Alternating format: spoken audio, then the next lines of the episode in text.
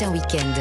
6h-9h, Lénaïque Monnier. Allez, comme promis, avant de retrouver euh, Mathieu Alterman, qui est déjà dans le studio, évidemment, comme toute l'équipe. Coucou Mathieu. Coucou. Ai-je le droit? C'est le samedi, c'est le dimanche, à cette heure-ci, avec euh, Roland Pérez. Rebonjour Roland. Bonjour, bonjour à tous. Alors, Bonjour. vous allez, euh, Christophe Bordet qui dit bonjour à tout le monde. Il est resté en studio. Mais moi, je suis Il a besoin des conseils.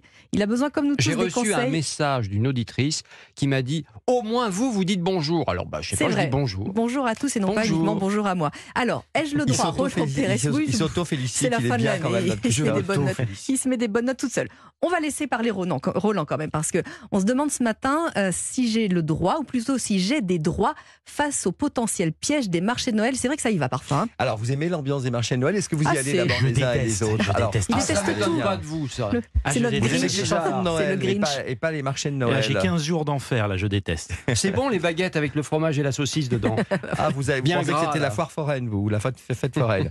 Alors, généralement, on peut dénicher, euh, ma chère Lénaïque, puisqu'il n'y a que vous et moi qui aimez Qui les marchés l'esprit de Noël. Voilà. Voilà. Bien sûr. Euh, vous avez l'habi- l'habitude d'y dénicher parfois des cadeaux très originaux. Oui. Il n'empêche quand même que la répression des fraudes se balade dans les marchés. Et ils nous ont prodigué là récemment une panoplie d'alertes et de conseils pour éviter les pièges, notamment sur les provenances des produits du terroir et de l'artisanat local. Alors, je sais que vous achetez souvent des bijoux, euh, Christophe, quoi Oui, que oui, vous disiez, il n'y a pas que des saucisses que vous achetez. non, je les objets, après, des, des bon. objets de déco, euh, le tout pour mettre évidemment au pied du sapin. Alors on va commencer Roland par euh, l'indication d'origine. C'est le plus souvent ce qui guide nos achats. Euh, Qu'est-ce qu'il faut savoir dans ces cas-là? Il faut savoir que la mention de l'origine du produit, eh bien, elle est que facultative. Elle n'est pas d'accord. obligatoire. Pas. Elle ne l'est en fait que sur certains produits agricoles, alimentaires et cosmétiques tels que les fruits, les légumes, l'huile d'olive et le miel. Le tout. reste, sincèrement, il n'y a pas d'obligation. Et pourtant, donc, il y a des arnaques monde- sur le miel. hein. Eh ben, Et l'huile le d'olive aussi. bah, hein. c'est pour ça que la, la répression des fraudes rôde, j'ai envie de dire. Et donc, en fait, si- s'il n'y a pas d'origine, il faut vérifier s'il n'y a pas une confusion, si on ne crée pas une confusion dans l'esprit de l'acheteur concernant justement l'origine ou la provenance réelle de la denrée alimentaire. Si on met par exemple euh, simplement un bleu, blanc, rouge sur le produit, bon, on se dit tous que le produit a été Bah, fabriqué oui. en France. Eh ben non, ça veut rien dire. Il faut aller regarder véritablement derrière le Hmm. produit pour voir si. On va y passer là, longtemps au marché de Noël ensemble, hein, Roland c'est- trompeur, c'est tout à fait trompeur.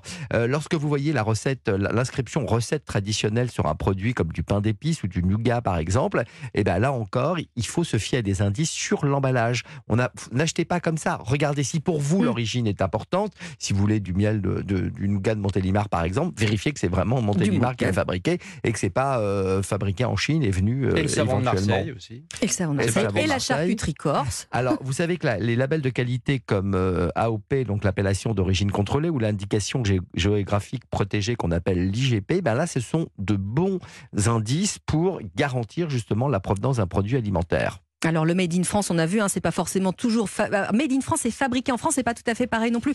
Non. Faut s'y retrouver quand même. Hein. Non, non, non. En fait, euh, on peut y trouver les mentions d'effectivement Made in France, produit en France ou fabriqué en France, et cela ne signifie pas forcément que le produit en question a été entièrement fabriqué Ouais, en France. ça, ça Quand je dis entièrement, ou- c'est qu'une partie Mm. simplement du produit a pu être euh, fabriquée. Donc, plus vicieux, on peut y trouver également la mention produit français qui échappe là totalement à la réglementation du Made in France. Eh ben dis donc, comment on va s'y retrouver, Roland Alors, depuis courses. 1921, il existe un logo officiel qui s'appelle Fabriqué en France avec le dessin d'un œil bleu rouge disposé en forme verticale. Et ce logo n'est pas obligatoire, mais constitue, si vous le retrouvez, une très bonne indication. Eh bien, merci Eh ben, beaucoup, on euh, un- Roland. bon. On est un petit peu On rassurés. est un petit peu les dindes de la farce, On j'ai envie de dire. Bon, vous y allez pas, de toute façon, vous, Ouais. donc il n'y a pas de Tant que la problème. bûche est française, c'est l'essentiel. Merci beaucoup, Roland. Europe1.fr pour euh, réécouter vos conseils. Et dans un instant, donc l'homme qui n'aime pas Noël, on a bien compris, Mathieu Alterman. On parle de quoi?